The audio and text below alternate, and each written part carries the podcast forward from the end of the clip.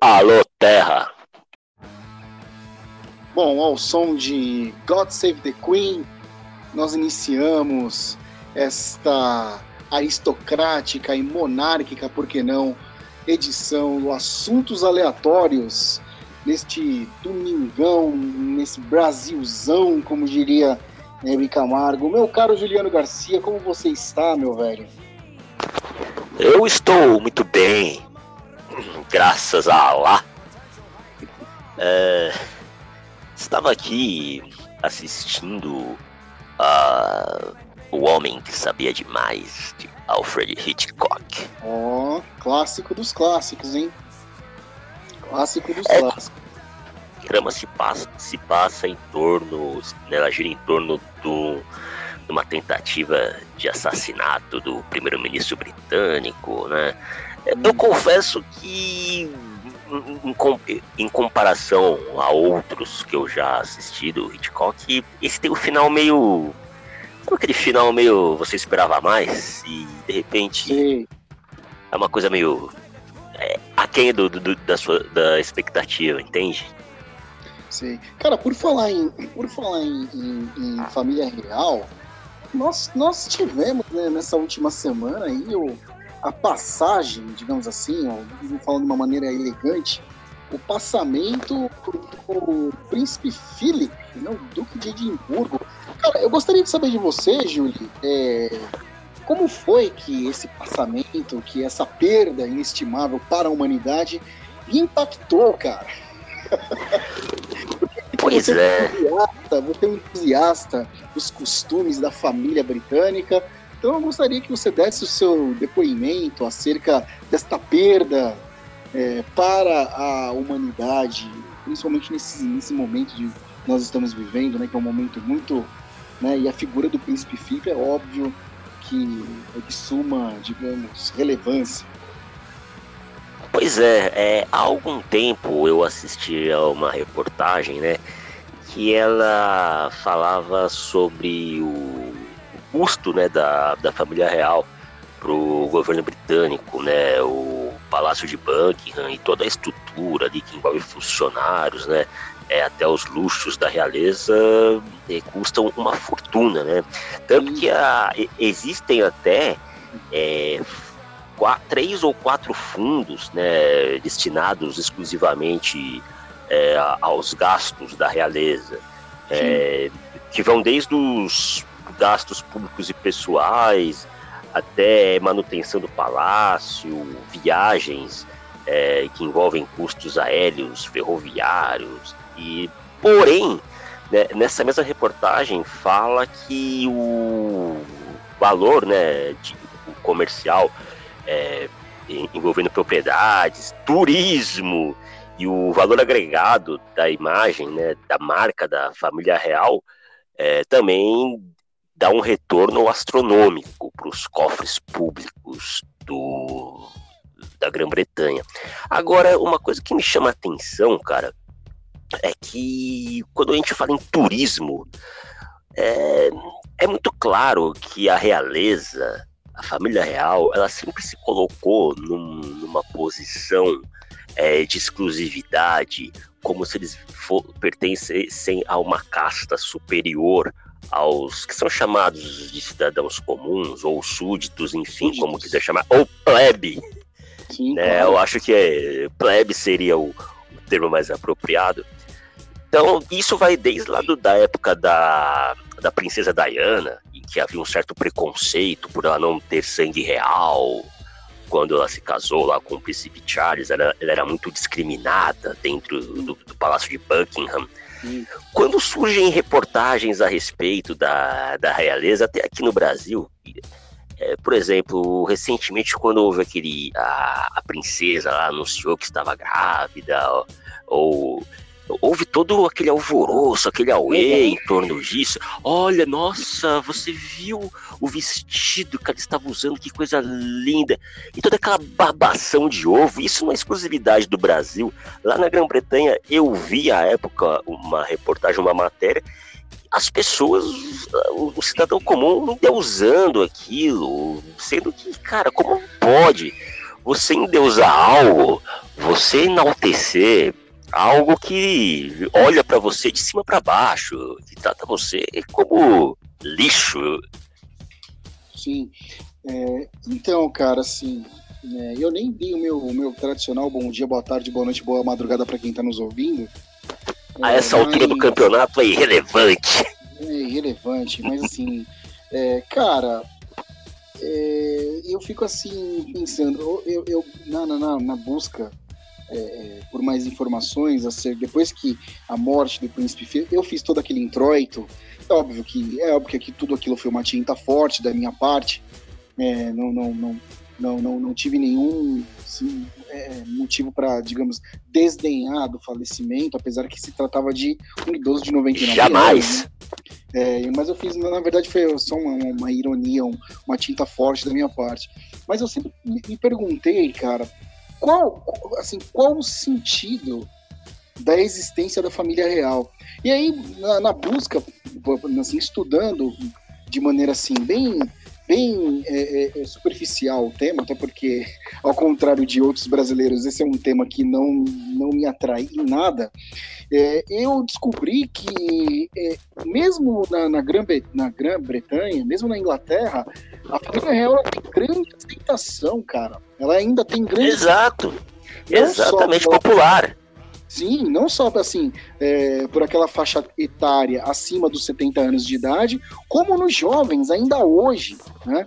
E eu descobri Há uma glamorização mais... em torno disso, né, cara? E eu descobri uma coisa ainda mais estarrecedora. Eu descobri que além é, é, de é, toda a, a, vida nababesca né, que, que os membros da família real levam, né, eu descobri que cada cidadão britânico, cara, desembolsa pelo menos um euro por ano é, é, para sustentar a família real. Mas assim, é. é. apenas, apenas para o sustento, é um, fina, é um financiamento. Ah, cara, porra, mas é um euro, pô, um euro por ano. Tá de sacanagem. Cara, é independente disso, sabe? É um euro para você sustentar as viagens, sustentar, digamos assim, as Todos os luxos. Os luxos, cara. E, que assim, não são poucos, hein? Não são poucos. Ele, a família real, ela tem propriedades espalhadas em todo o país. Então hoje, pela cotação do euro de hoje, que está ali mais ou menos assim, 6, 7 reais, eu não sei ao certo, é, imagine assim, é, não é você, não é você ceder, por exemplo, um euro é, é, destinado, por exemplo, ao combate à pandemia, destinado, se bem que, porra, é sacanagem eu querer comparar, por exemplo, o procedimento da Grã-Bretanha com o procedimento aqui do Brasil, né? De repente algum gringo ou algum cara lá de, sei lá, algum inglês pode olhar para mim e falar, porra, o que, que esse terceiro mundista do cara tá falando? Meu filho, meu querido, seu presidente é o Bolsonaro, meu querido. Você tá querendo, tá querendo falar o que este cucaracha? É, seu cucaracha, seu sudaca nojento. Então, mas mesmo assim, é, é, não é para um fim específico ou uma coisa, digamos assim, de relevância. É apenas para a manutenção da coroa. É inacreditável. Pois é, cara. É você, você se lembra do, do plebiscito de 93, cara? Lembro, lembro, lembro sim. É, é cara! É, logo, foi, na verdade, foi, foi uma revisão constitucional.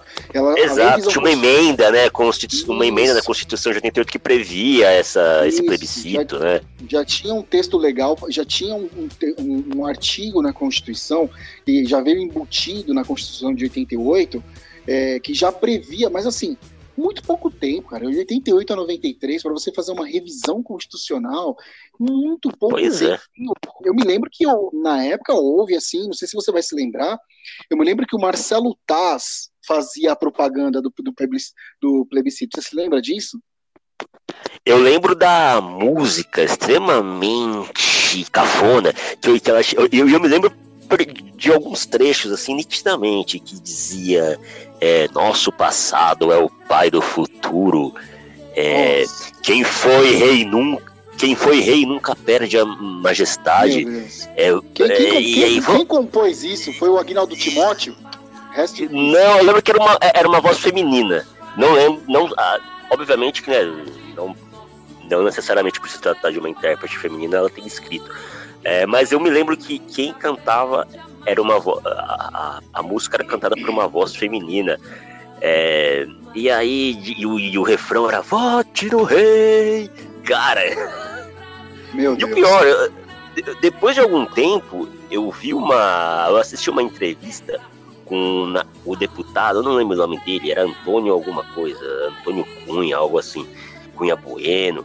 Ele, esse cara que foi quem quem idealizou, que quem trouxe né, a, a, o projeto é, é, para votação, ele, a, a alegação do cara era de que na época do Dom Pedro, no governo do Dom Pedro II, é, havia um grande, foi um período de estabilidade dentro do Brasil e que como ele foi deposto pelo alto escalão dos militares, não foi por uma vontade popular, nada mais justo do que a, a monarquia, o Brasil voltar a ser um regime monárquico, cara. E, e para que, que ia servir isso a não ser, já não basta você sustentar uma horda de, de, de vagabundos, você ainda ia sustentar lá os luxos dos Orleans e Bragança lá. É, mas assim, é, eu, eu, eu acredito assim, para aquele momento, por isso que eu, que eu até comecei falando, porra, você instituir é, é uma revisão constitucional é, com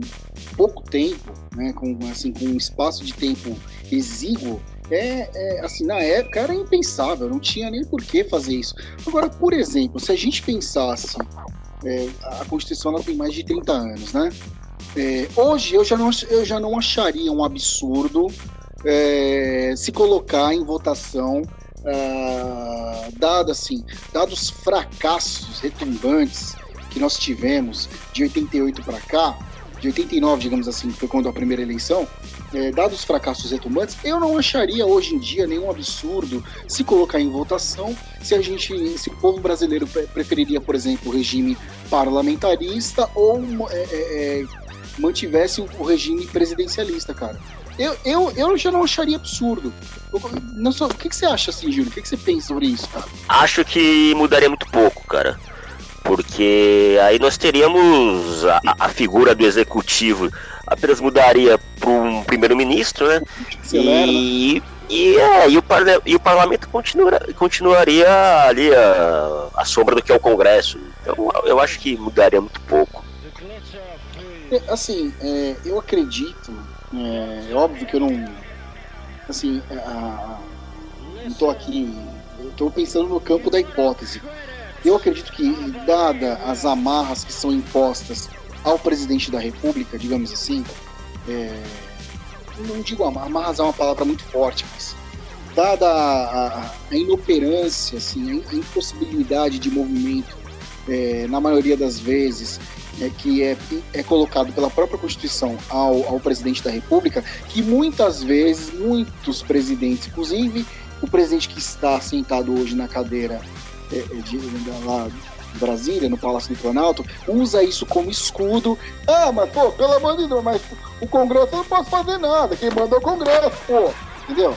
Isso às vezes também funciona como um escudo. Eu acredito que assim, se a gente tivesse um chanceler, é, eu acho que assim, com, com poderes que um, que um Tony Blair já teve, né? É, eu acho que assim, hoje, hoje, no momento que a gente vive hoje, porque no fim das contas, cara, se a gente pensar bem, quem manda na bagaça é, digamos, o, parlamento e é, é, em conjunto com o STF. Basicamente é isso. A figura é. do presidente hoje é quase nula, né? Ainda mais hoje, ainda mais se a gente pensar no, no presidente que está lá hoje.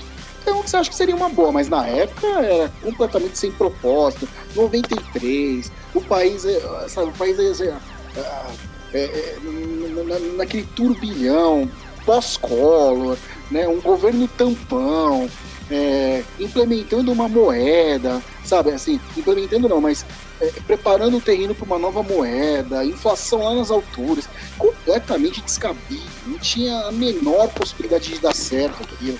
Você vê que no Brasil as coisas assim, parece que o nego gosta de apagar o fogo com gasolina, né? Quanto pior, melhor. Os caras gostam de colocar. Sempre Porra. há emoções de sobra. Porra. Nunca. Não existe calmaria. O, o, cenário político brasileiro é um mar revolto. É um, é um mar em meio a, a é um navio dentro do olho de um furacão, cara. É, cara. E só para amarrar, só para fechar, voltando ao, ao príncipe Philip, né, ao duque de Edimburgo, ele, aos que, aos que nome que bonito. Bonito, né, cara? Aos que sempre gostaram dele, tratam, tratam como herói de guerra, porque ele, ele era da marinha, né? Herói da Primeira Guerra, né? Uns tratam ele como um mero cone, né? é, e outros, outros mais, mais, radicais. Por exemplo, eu vi é, essa semana no Twitter o Guga, Guga, Guga Chakra, nosso querido brinquedo assassino, é, postando frases fortes, dizendo que é, o príncipe Felipe era um racista juramentado, mas aí logo depois ele apagou o post, né? E aí a galera ficou cobrando ele, né? É, porque apagou, não sei o quê. Aí cai naquela história de que oh, vocês distorceram o que eu falei, mas estava lá, o print está lá, o print é eterno, né? É, então, tem Príncipe Felipe para todos os gostos, né? Para o bem ou para o mal. Fica aí a nossa, a nossa menção ao ocorrido esta semana. É... É, eu acho que o grande herói a serviço da realeza britânica foi James Bond. Bond, James Bond, claro, cara. É, sem ele, a, a, realeza, sem ele, o MI6 jamais seria, jamais seria o mesmo, né, cara? Ô, ô, ô, Sim. Ô, ô, ô, Julie, deixa eu te falar uma coisa. Eu sou um aficionado por James Bond, amo James Dois. Bond. Então, na sua, na sua, na sua, na sua opinião, cara, qual é o melhor? Eu vou cair naquela tentação de qual é o melhor. Não é qual é o melhor, mas qual que você. Porque nós temos aí alguns, né? Sean Connery, é, o, o, Roger Moore, Daniel Craig, o Pierce Brosnan, temos vários aí. Qual é, assim, qual, qual o que você mais tem, digamos, mais afetividade, aquele que você gosta, assim, aquele, aquele Double Seven que você paga um pau? O original, é, Sean Connery, cara, ele tem uma.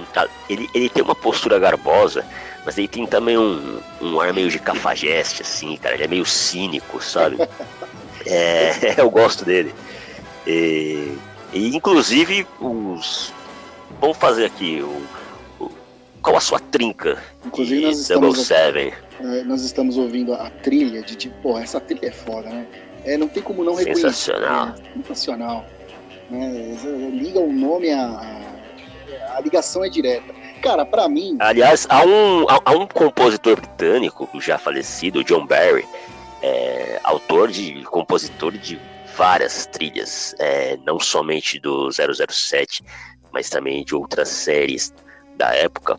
É, mas tem uma. Assim, todas as as, as aberturas dos, dos 007, elas têm sempre um tema muito legal.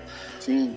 Eu acho que Thunderball, do Tom Jones, que para quem não conhece o Tom Jones, ele é uma espécie de Roberto Carlos inglês. Sim, sim, sim. Só que canta muito mais, obviamente, né? E... É, mas você ia falar do seu, do seu 007. Né? Sim, sim. não teme cupins. É.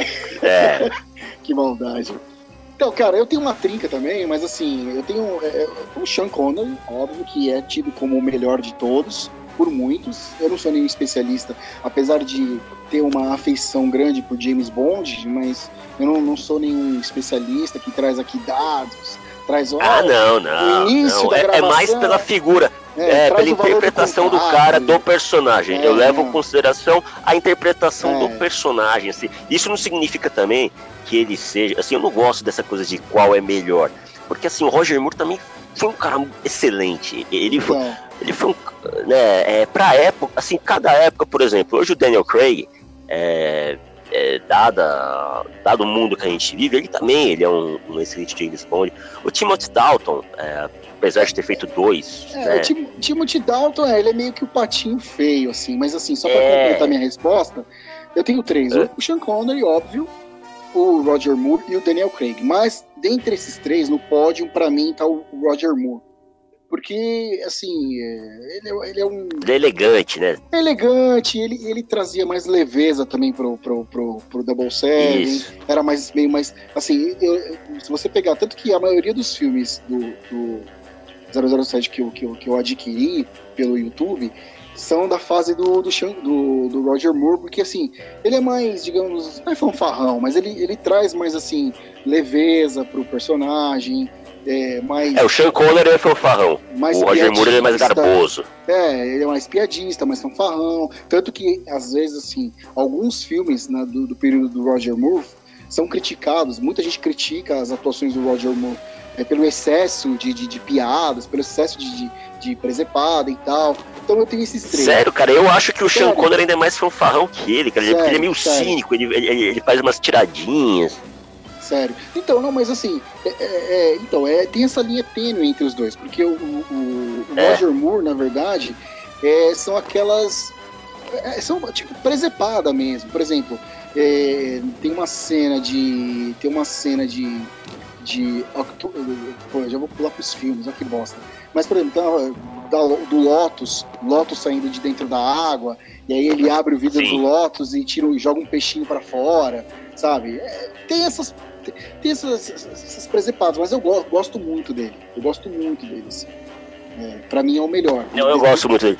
É, o Espião que Me Amava, Na Mira dos Assassinos, foram, assim, clássicos. Assim, é, é, complicado, né, cara? É, complicado é, é uma franquia, é uma franquia tão diversa, tão né? Certo, tão plural, cara, né, né? Tão plural, uma, é uma coisa que é, tão bem sucedida que é, é, é muito complicado você é, ranquear, né? É, aí vai mesmo por uma questão de gosto, por algum detalhe assim que você, né? Por exemplo, o Timothy Dalton que você estava falando agora, por que, que ele, é, ele é o patinho feio da parada?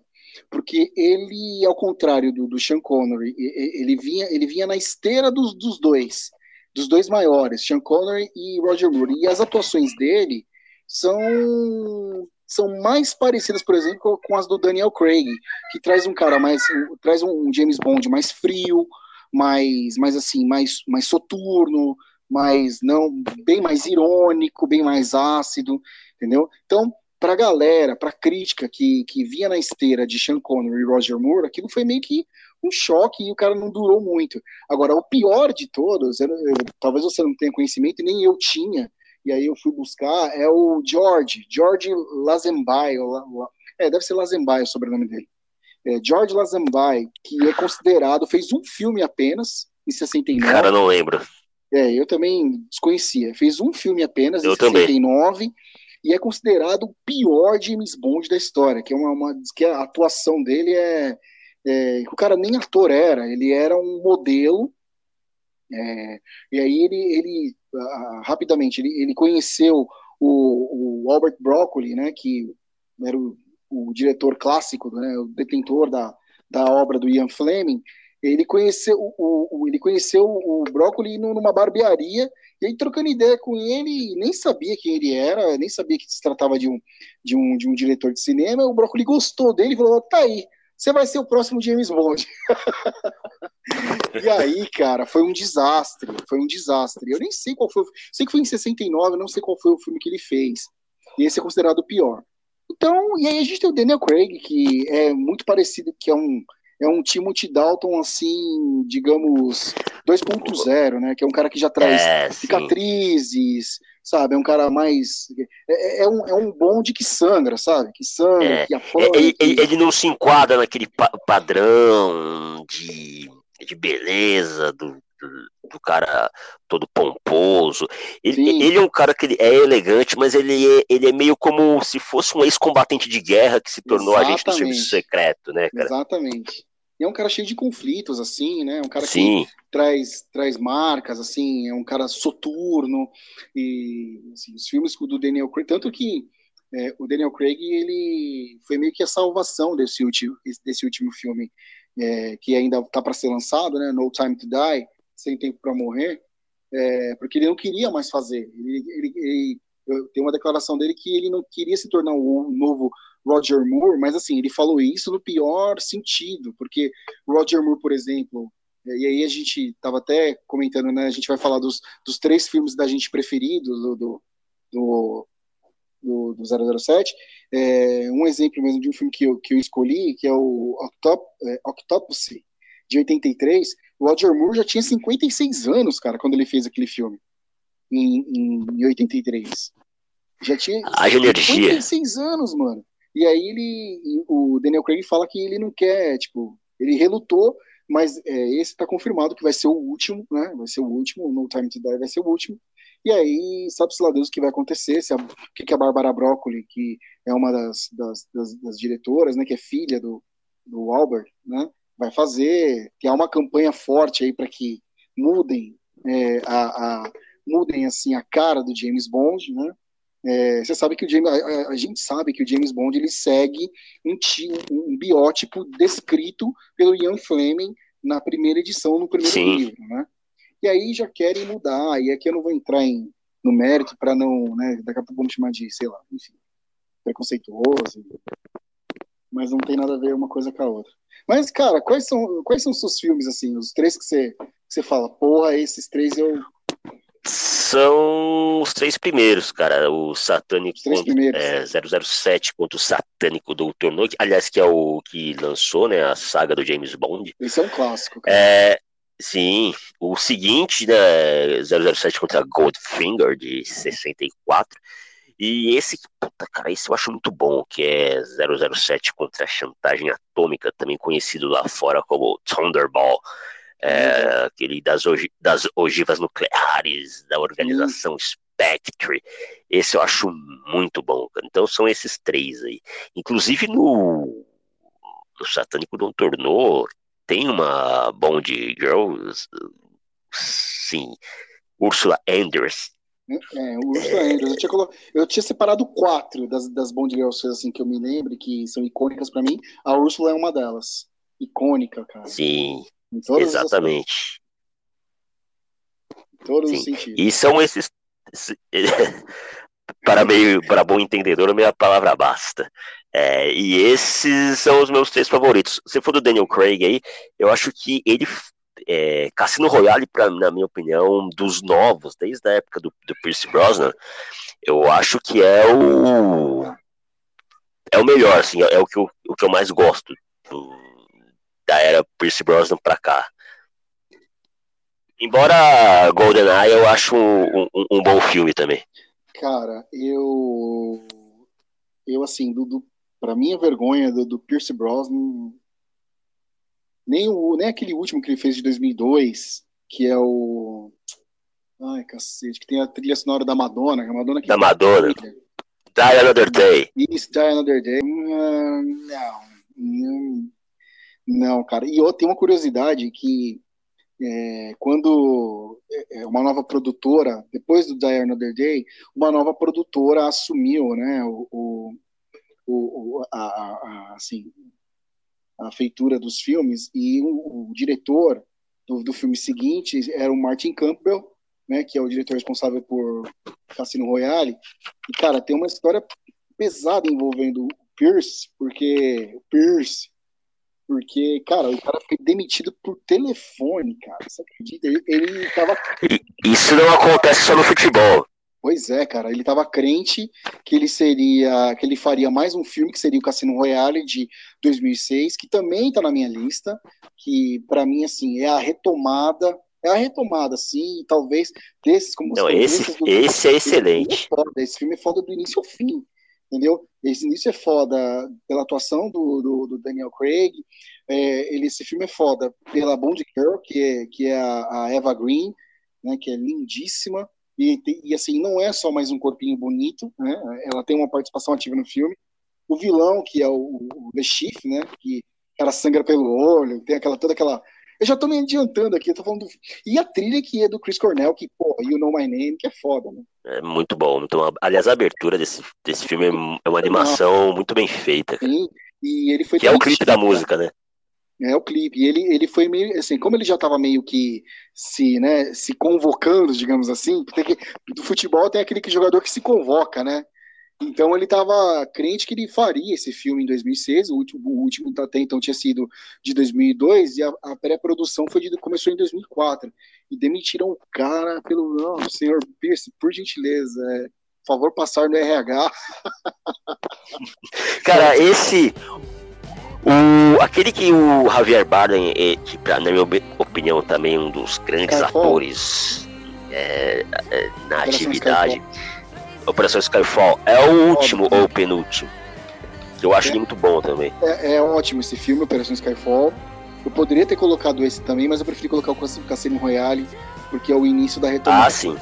Né? É, mas a Operação Skyfall é o penúltimo, porque o último é o Spectre. ah, foi, isso! É, não foi sim. tão assim, que é, é, o ponto baixo desse período do Daniel Craig. Mas vamos lá, só para não, não perder aqui, para a gente é, dar andamento aqui à procissão, Mano, os meus preferidos é Espião que Me Amava, com direção do John Glenn. E assim, assim é o, o Espião que Me Amava, ele é considerado o melhor da fase do Roger Moore. É o melhor, cara. É o melhor, assim. É, a atuação do Roger Moore é excelente. E, e aí você tem assim, ele já começa com uma sequência foda, né, é, é, é de perseguição, né, aquela coisa toda, que, essa, aquela entrada triunfal do filme, e tem a trilha sonora da Carly Simon, é, Spy Who Love Me, que é linda. É uma das músicas de amor mais lindas que eu já vi na minha vida, cara. Essa música é linda. Essa música que a gente tá ouvindo agora, Carly Sim. Simon. É linda essa música, cara. E a abertura é linda, né? Então, assim, basicamente é uma investigação de roubo de dois submarinos é, com mísseis nucleares, né? A gente estava é, lembrando que nós estamos ali no, no, período da Guerra Fria e tal. É, o vilão é o Stromberg, né? Um tiozão que quer dominar o mundo, que quer, é, assim, é um vilão clássico, né? Que cria o seu próprio exército. E o capanga é o, é o Jaws, que é o Richard Kirill. Você vai se lembrar que ele tinha um dente de ferro. Os dentes de ferro, sim. E aí ele morre eletrocutado, né? Ele morde o cabo de aço lá. Exatamente, cara. Sensacional esse filme. E a Bond Girl é, é a Barbara Bach, né? Que, que ela é a, a assim, ela, ela é muito elogiada no filme pela, pela participação dela. O outro filme é o Octopus, é, eu nunca acerto essa porra desse nome. O Caetano, dá uma força aí. É, é o Octopus. Olha que merda, cara. Fala aí pra mim, Júlio. Manda. O Caetano. O Caetano não são Budsman, cara. tá bom, Caetano. Octopus. Isso, tá bom. A gente vai botar essa porra pra funcionar. Pera aí. É, então, cara, mas aí assim, esse filme, no entanto, a maioria da, da, da, da, crítica em geral, que não é o nosso caso, já não gostou muito do filme. Eu gosto do filme, porque diz que foi uma, foi assim, foi uma, uma, uma um exagero de, já, já era assim, um, um Roger Moore com 56 anos de idade, uma coisa muito forçada, assim, não tinha muita dinâmica, é, falando assim no sentido da porradaria, não tinha muita dinâmica. Então gera uma forçação de barra, um excesso de piada, é, tem uma parte também que, porra, o, o, Roger Moore tem uma hora que ele, que ele, ele participa por engano de, de um circo, cara. Ele tá fantasiado de palhaço, sabe? E fugiu. O pessoal reclamou, é, mano, puta, é bizarro, cara. Daí, aí tem hora que ele, ele, ele se disfarça de atirador de facas. É, um, é meio altos e baixos, assim, entre o realismo da porradaria e a comédia, né? E, é, assim, foge um pouco também desse negócio da Guerra Fria e tal. E o foda que tem uma curiosidade nesse filme, que em 83, é, porque esse, o Octopussy, ele é considerado, ele tá ali na, na, na, sequência de filmes oficiais da franquia. Nesse ano de 83, o, é, ia sair um, outro filme sobre, sobre James Bond, é, Nunca Mais Outra Vez, 007 Nunca Mais Outra Vez, estrelado pelo Sean Connery, cara, que não tá na, na, na, linha oficial dos filmes. É um filme, é um filme fora da linha oficial é, do, do, Kevin McClory, né? E, cara, e assim, é, os produtores de Octopus ficaram desesperados quando souberam que quem ia fazer o, o filme, digamos assim, o filme entre aspas, né? O filme pirata é, do outro 007 era o Sean Connery. Então, eles insistiram, eles imploraram, tanto que foi feito um contrato assim extra, é, porque o Roger Moore tinha dito é, é, categoricamente que não ia mais fazer, estava cansado de fazer James Bond, e os caras pediram pelo amor de Deus, porque se coloca um cara novo ali para bater de frente com, com o Sean Connery, cara, ia ser um fracasso nos cinemas, né? Então ficou uma coisa assim. Quem foi quem acabou quem acabou que quem foi presenteado foi o público, né? Que, que, que curtia. Então você teve no mesmo ano é, Roger Moore mais uma vez e Sean Connery. E a É, trilha Eu gosto muito do. e a trilha é All Time High da Rita Coolidge, que é linda essa música também. Na Mira dos Assassinos, cara, que se passa ali em 85, que é com aquele ator lá, o que, tra- que é o- faz o pai do Leonardo DiCaprio em Prenda-me se for capaz. Esse cara é muito bom, eu esqueci. Excelente, mano. Esse cara é muito bom. Ele. E ele. Também. É, e, esse filme ele tem uma, uma história interessante que ele se passa ali no Vale do Silício e, e já em 85 já se antevia essa questão aí da, da tecnologia, do- tanto que esse, o, o vilão do filme, né, ele acho que é So, Zoran, o nome da, da, da empresa dele lá, é, esse filme é muito bom também e tem uma trilha também excelente do que tem Duran Duran e que foi o que acabou marcando. Essa música é uma porra. Agora a gente tá, é uma porrada. Agora a gente tá falando, a gente falou aqui de puta cara, eu falei do Vale do Silício, de tecnologia, e a gente tá falando de espionagem, e isso me leva a, a terrorismo. Você se lembra do Una Bomber? Cara, pra minha vergonha, não. Você não lembra daquele cara lá, o Theodor Kaczynski, que ele era um professor? Aí Ele também era um- uma espécie de, de escritor anarquista. Ele tentou iniciar uma revolução contra pessoas ligadas à tecnologia e a, e a- e a- industrialização. Então ele, tem, ele, ele promoveu alguns atentados à bomba Nossa. e acabou, ele acabou, e ele acabou matando algumas pessoas. Conte-nos essa Sim. história, por favor, cara. Que eu completamente É, eu tô contando por, cima, assim, por né? alto, né? Na espuma. É, quem é por alto, quem tiver interesse, procure por Una Bomber no. No- ele, ele era americano. ah, E tinha que ser, né? no, no Gu da Bagugada. E, e aí eu lembrei de uma outra, não sei se você vai lembrar, cara, e eu, meu, eu já procurei é, isso no YouTube, no Google, eu não consigo achar. Não sei se você se lembra. é, esse cara ele, ele foi chamado de Una Bomber brasileiro. Cara. A aparição tem. deles Tá se deu ali entre 95 e 96. é, foi nessa época aí. Ele, o, o Fantástico fez uma entrevista com Leonardo ele. Pareja. Não, não era ele não. Não era ele não. Era um outro, cara. Esse cara eu não lembro o nome dele. Eu não lembro exatamente no que ele estava envolvido. Mas eu, eu lembro que num determinado momento lá da entrevista, ele, ele, ele diz que ele ia pra Irlanda se junto, fazer uma espécie de intercâmbio lá no Ira. Cara Puta, com o Ira. Sendo que na época, meu, a Scotland Yard já tava derrubando, prendendo, tava no, no encalço lá de todos os líderes do, do. Ira, né? Os caras, você acha que os caras iam ficar recebendo imigrante, é, imigrante, imigrante brasileiro lá? "Ô, você veio fazer um curso com a gente aqui? Beleza, a gente vai ensinar, a gente vai ensinar você a ser terrorista. Cara, Pô. ridículo, mas eu, cara, eu não me lembro o, o nome dessa figura. É, foi, na época, a entrevista ficou bem marcada, assim. Pô, a Foi a gente Glória Maria que entrevistou ele. podia fazer, é porque você, pô, a gente podia fazer um episódio com essas figuras assim, esses, esses, esses lobos solitários, esses, esses marginais alados, né? Por falar em marginal alado, já se estreou no, no YouTube. Dizem que nos cinemas também, mas, porra, no cinema é foda, né? A essa altura do campeonato, como é que você Pô, vai essa altura do campeonato, falar em estreia no cinema é É complicado. foda, né, bicho? Mas estreou Marginal, é, é, Marginal Alada, a cinebiografia do Chorão. E eu em breve assistirei. É, cara, você falou a gente tá nessa, nessa pegada de espionagem. A gente só esqueceu de, por exemplo, eu citei a, a- você citou a, Ur, a Ursula Andress, eu tinha citado a, a, Bárbara Barr, mas Só voltando ao chorão, é, só- é, é, eu, assim, desculpa, é, é- tudo que envolve o chorão é, tem um, um- um resquício, de um, pouco de preconceito, né? De ranço. Eu não sei exatamente como que vai ser esse time aí, conta da história dele, mas pra quem tem esse ranço por ele, eu lembro que quando saiu o Magnata, eu achei o filme legal, cara. Não assisti até hoje, você acredita, cara? Que é escrito por ele, é com o Paulo Vilhena. Eu acho o filme bacana, cara. Nossa, é um filme legal, cara. Justamente porque nessa época do Magnata, eu já tava meio naquela onda de puta, não suporto Charlie Brown. Eu achava meio Não, eu também, eu também. E eu, eu assisti por acaso. Eu assisti esse filme passando no Canal Brasil ou em algum telecine. Nunca assisti. Da época.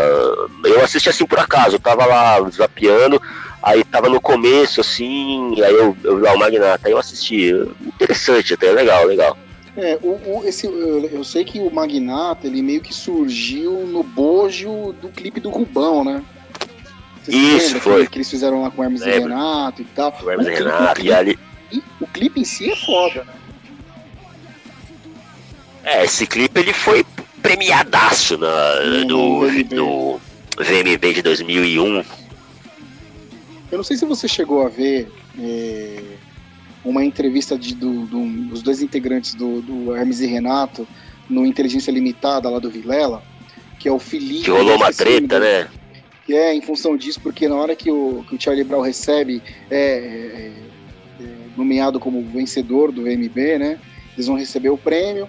E aí, assim, lá tem lá os discursos e tal, e em nenhum momento nenhum integrante da banda cita o Hermes e Renato, e aí começa a se criar um.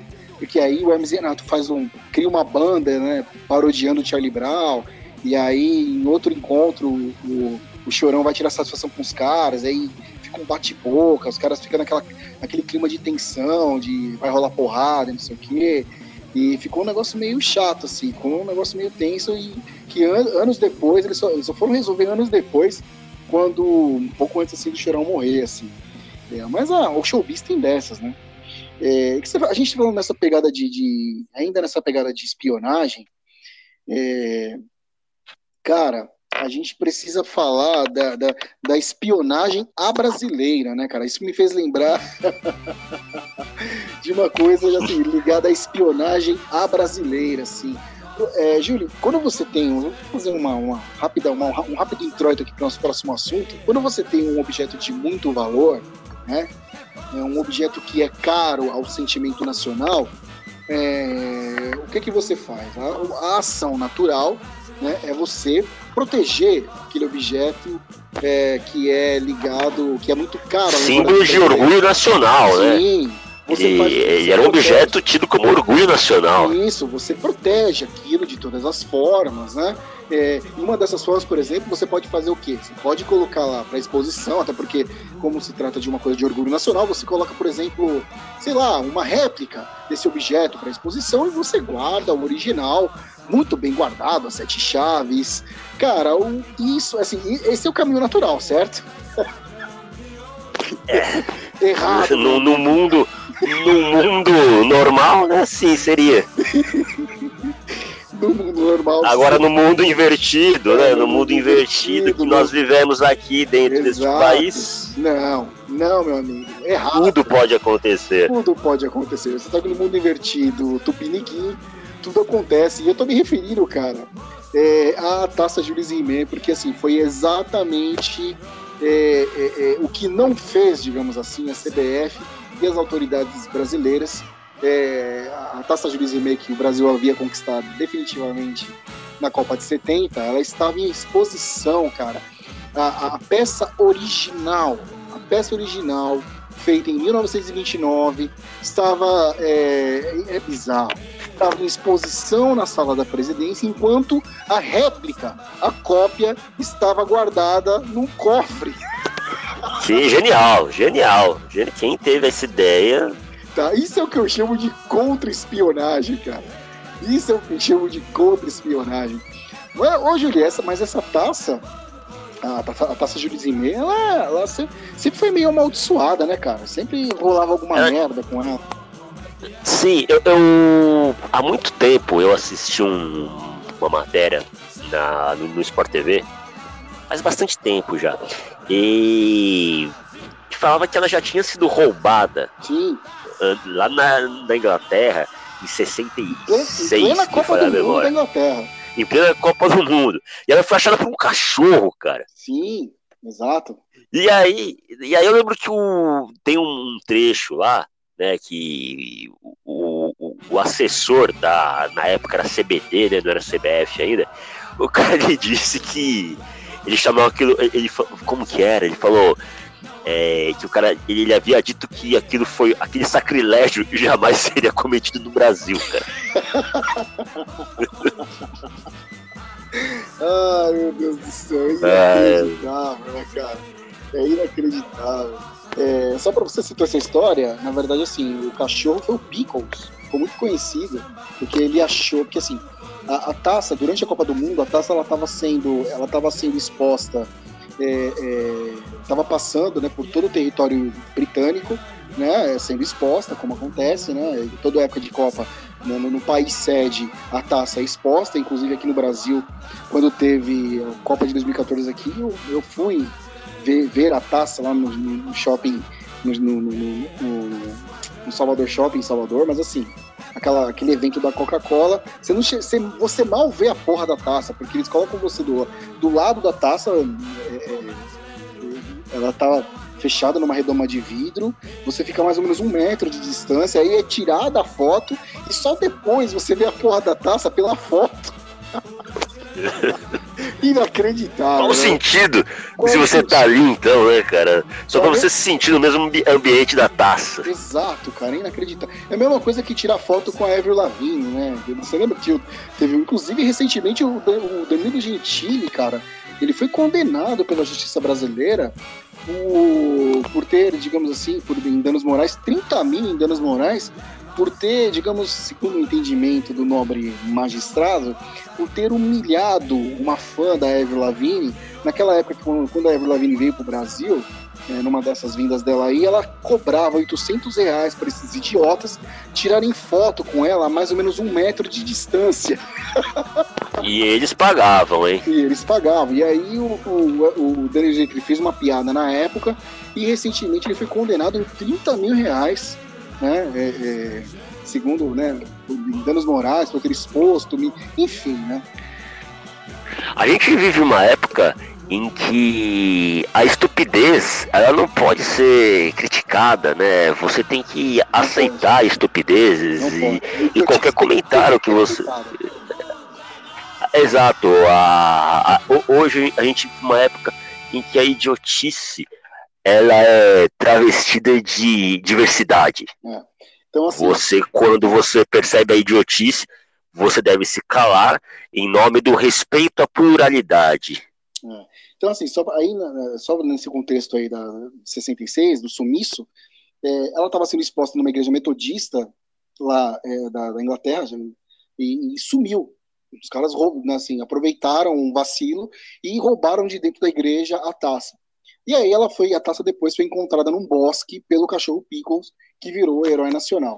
É, a mesma sorte não teve no dia 19 de dezembro de 83.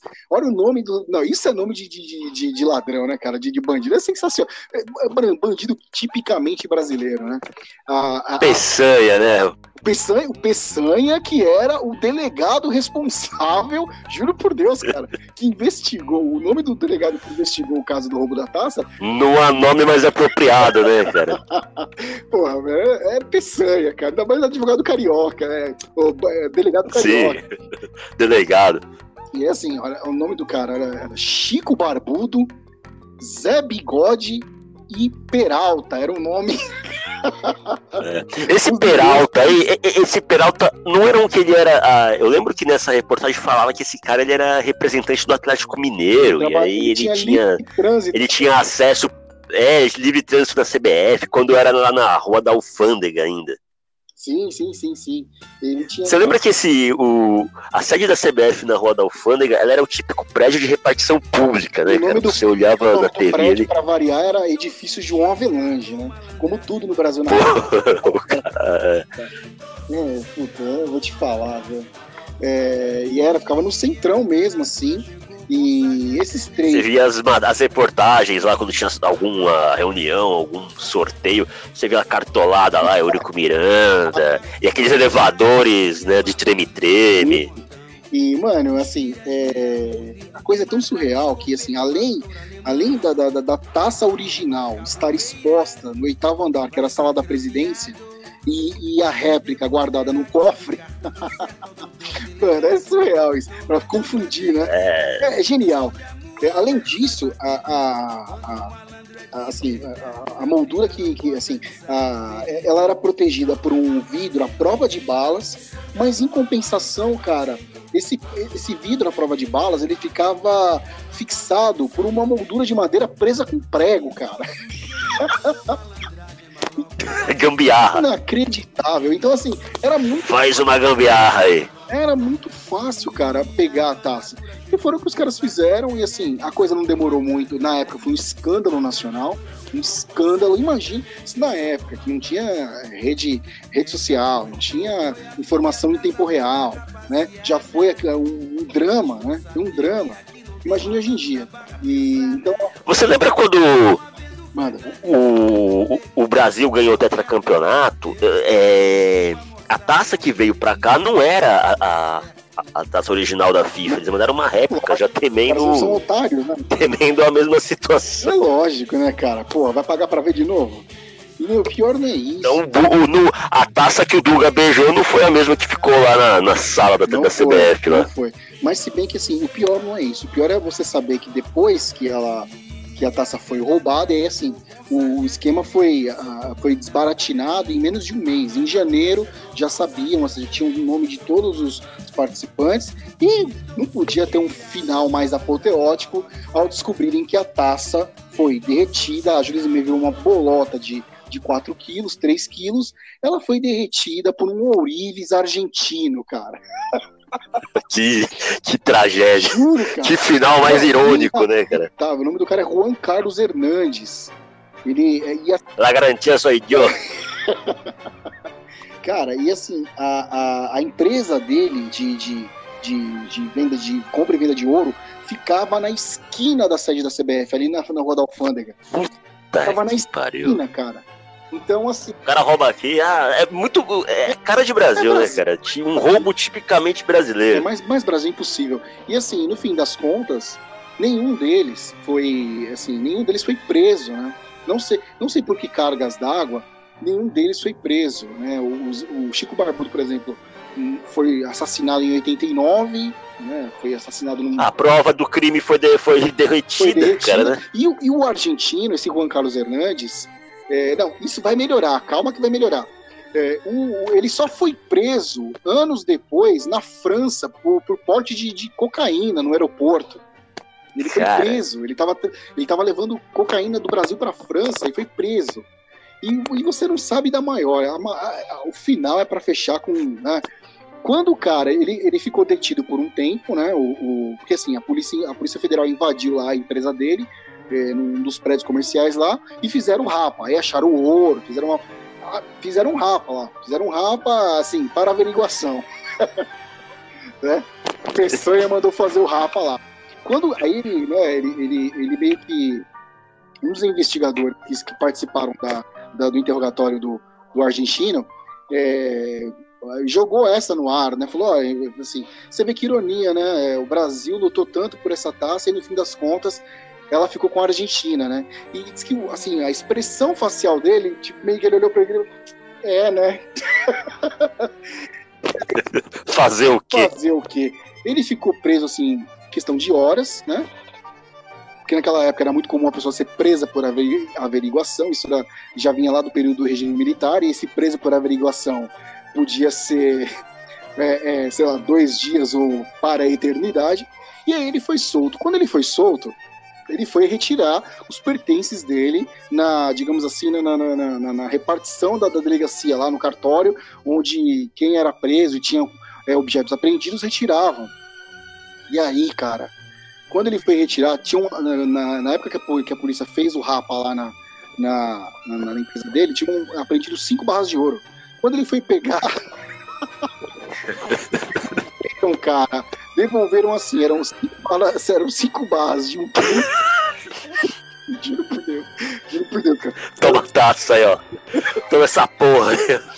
Aqui. Eram, cara, eram cinco barras de um quilo e devolveram para ele apenas uma barra é, é, é, é de 5 quilos, mas assim, de latão, velho. De latão.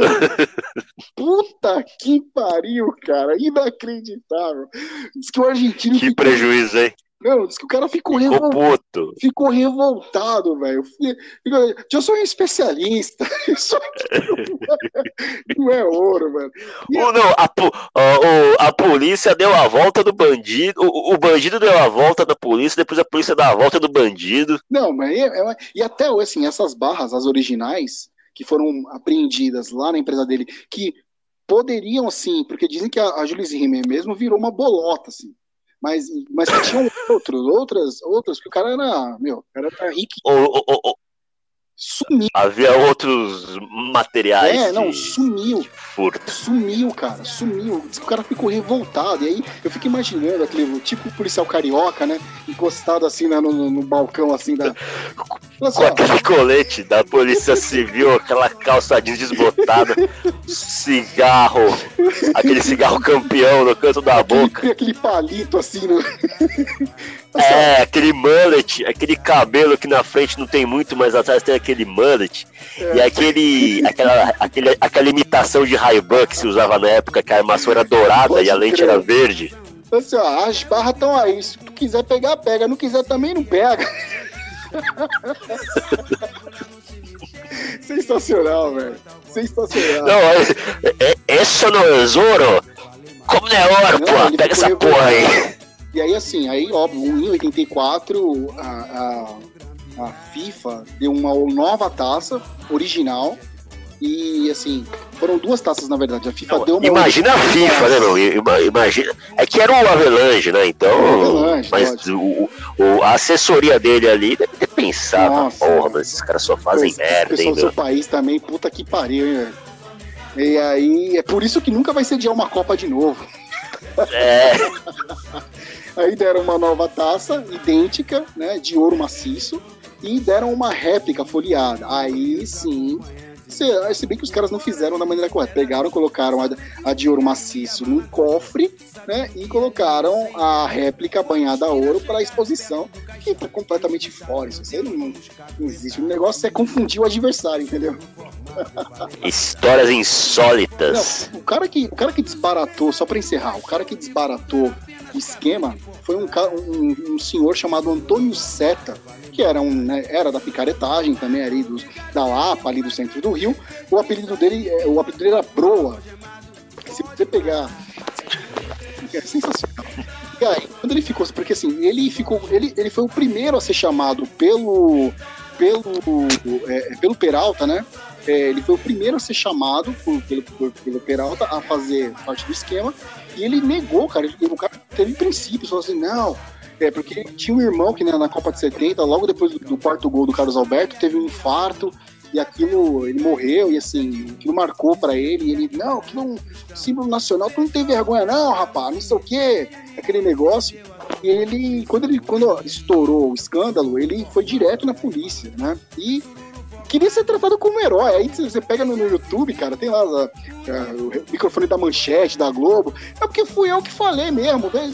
Não, fui eu que dei o esquema, pô. Ele queria ser tratado como herói. Acabou morrendo de também situações nebulosas também. né? Cara, a gente tava. Agora há pouco a gente falou do. Do Charlie Brown Jr., do, do VMB de 2001. É, eu lembrei aqui de um, de um outro fato daquele ano. Você se lembra do Rock in Rio 2001, cara? Ah, claro que eu lembro. Rock in Rio 2001 por um mundo melhor. Olha, 2001, hein, cara. 2001, Por um já lá mundo se vão melhor. 20 anos, cara. Aí quando você volta pra 2001, eu sempre faço assim, pra, pra eu ver o quanto eu tô velho, cara. É, eu sempre faço assim, por exemplo, nós estamos. Já faz 20 anos desde então, né? Se você voltar, se você volta de 2001, né, 20 anos de 2001 pra trás, 1981, eu não era nem nascido. E na Eu minha cabeça, quando eu, eu- eu- e na minha, na minha cabeça, quando eu fazia esse tipo de, quando eu lembrava lá dos anos 80, do, do início dos anos 80, parecia que já tinha feito muito tempo. Só Exato. que de 2001 pra cá, a gente não tem essa impressão, parece que foi ontem, né? Parece cara? que foi ontem. É, exa- é perfeita essa sua, essa sua colocação, perfeita. Porque na época eu me lembro assim, que quando a gente é, fazia um, um, um, olhar retrospectivo, parecia assim uma coisa muito distante, né? Quando a gente lembrava, por exemplo, é, 85, sim. 84, 87. Sim, é. E hoje, fazendo esse olhar retrospectivo, parece que foi ontem mesmo. E eu lembro que foi ontem, né? Assim, foi um, foi um. Quando foi anunciado, lembro que no fim, no fim do ano 2000, quando foi anunciado o line-up é, do, do Rock in Rio, era todo aquele buchicho, né? Faziam 10 anos que o festival não era realizado no Brasil, o último tinha sido em 91, Maracanã.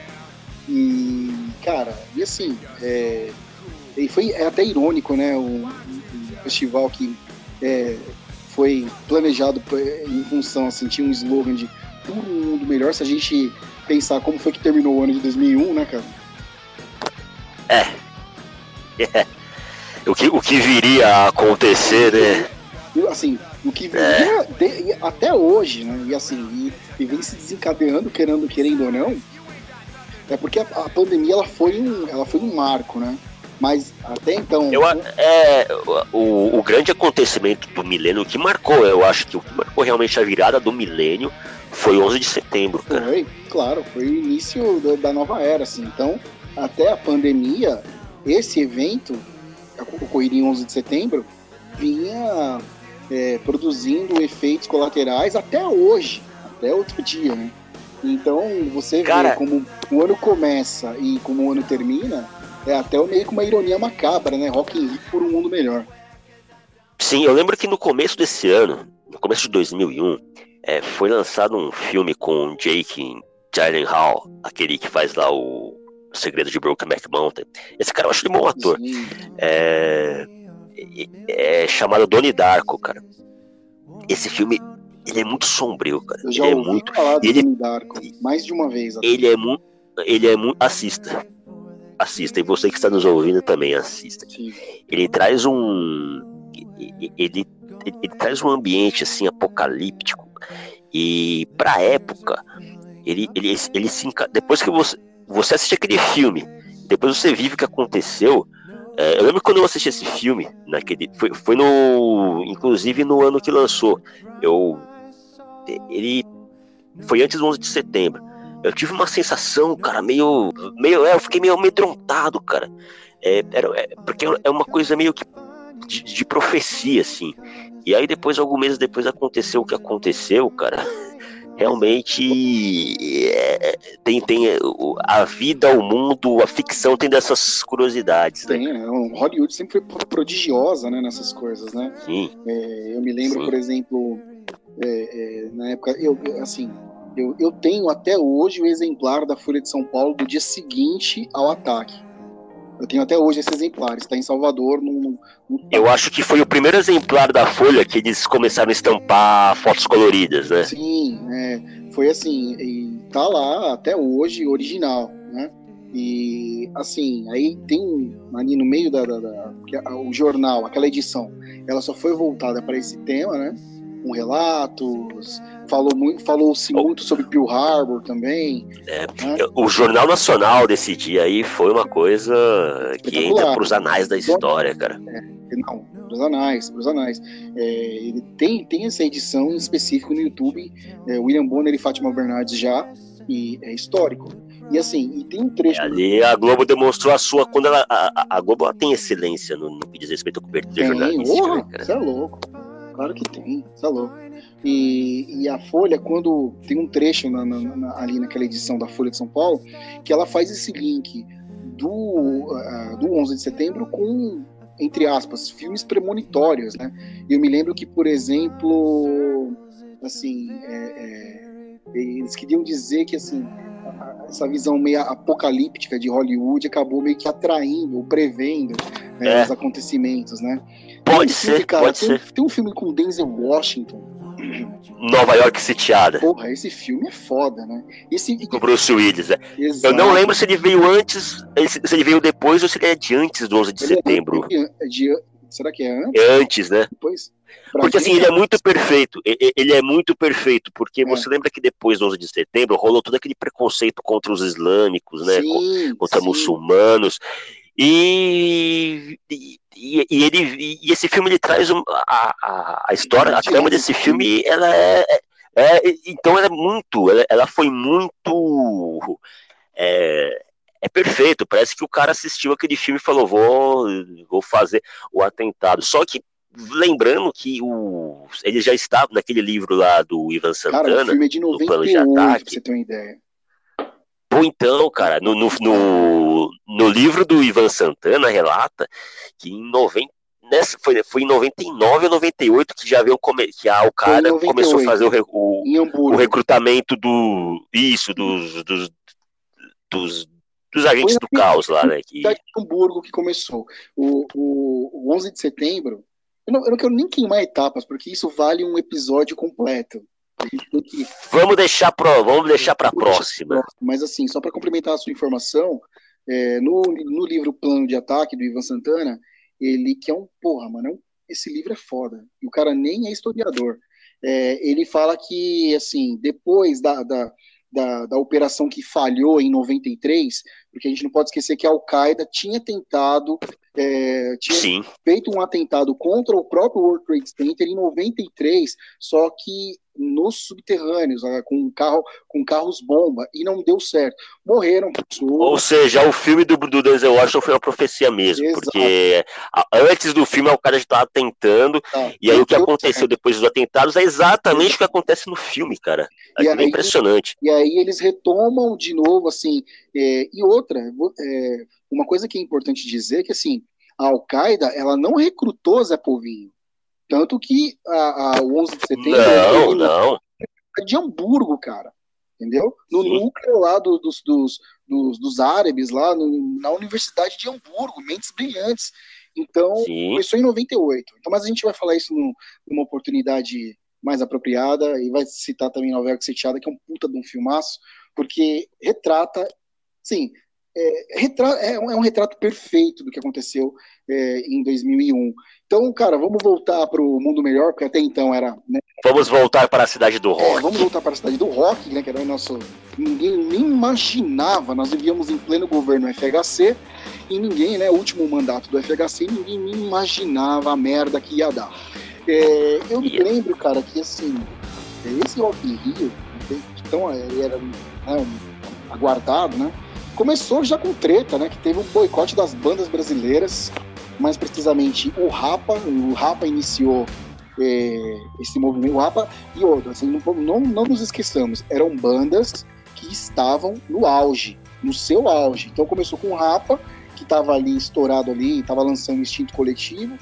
Tinha o Charlie Brown Jr., que vinha já é, do preço curto prazo longo, também estourado. Tinha o Skank também, é, é, que vinha com. Acho que era o Maquinarama na época, lançado em 2000. O Jota Quest, Cidade Negra, que seguiu. É, esses caras seguiram o Rapa. E a maior banda de todas naquela época, que era os Raimundos, né, cara? Que também aderiu ao movimento. É, eu lembro que. É, eu me lembro que teve a Cássia Eller, das que participaram, das nacionais. Cássia Eller, Pavilhão 9 e aquela banda O Surto, que era chatíssima.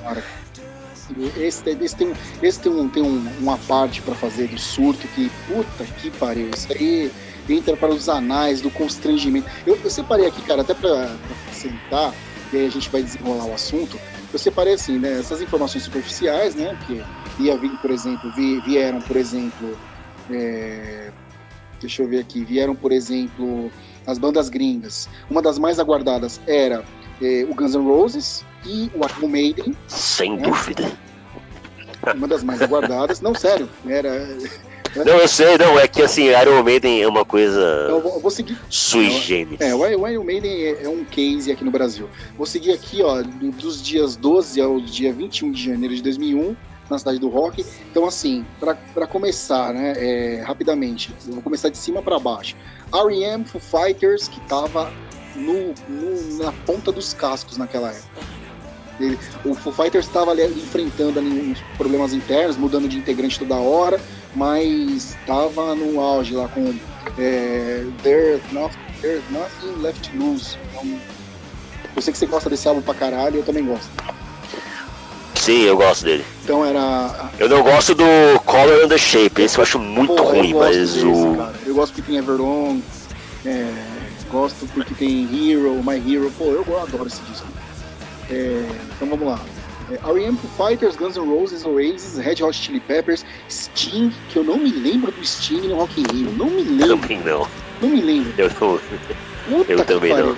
não. Não lembro, ele foi no primeiro dia. Ele, ele, ele foi a atração principal do primeiro dia. É, Britney Spears, Neil Young. Neil Young eu lembro de ter assistido o show dele. Eu lembro do show dele. E o do R.E.M. também, que eu acho que foi um dos melhores shows Sim. que eu vi no Rio. É, Iron Maiden, Beck, Queen, of Stone Age. Esse cara, ele é muito bom. Eu, eu acho o Beck um cara ótimo. É, e- mas eu não me lembro, eu, eu não me lembro da apresentação dele Eu- no Rock Rio também, de 2000. Os caras arrancando ele do palco, né? Porque ele tava meio. de- de- tipo aquela. tipo Lobão, ele tava. Ele estourou o tempo, os caras tinham que meio que arrancar ele do palco. É, Queen of Stone Age, né? Do Peladão, James Taylor, Dave Matthews Band, que é uma bosta, é uma merda. Esse cara é ruim tanto tocando Muito ruim, muito ruim. também é ator, uma merda. Sherry Crow, N- aí entra aquela, né? N5, né? Silverchair, Five, que eu não me lembro dessa. Esse, esse Five era. Esse Five, né? Era tipo um Backstreet É, Boys, é. Boy Band. Papa Roach, que é merda também. Deftones, Sepultura, Deftones também não gosto. não gosto. Muita gente, nossa, isso não Trouxe o Deftones, quem trouxe o Papa Roach pro Rock in Rio, na marra, foi o Guns N' Roses. Diz a lenda que o Guns N' Roses só ace- aceitou vir se eh, o Bedina trouxesse no, co- no combo o Papa Roach. Não sei porquê. É, o Papa Roach ele tava estourando nessa época, ele veio naquela onda do, do New Metal, Meu Deus, ele, que o, o- Na verdade, o, o, Deftones ele já vinha desde 95, 97. O Papa Roach era mais recente. Então, completando, Sepultura, que foi chamado às pressas para poder tapar o buraco, né?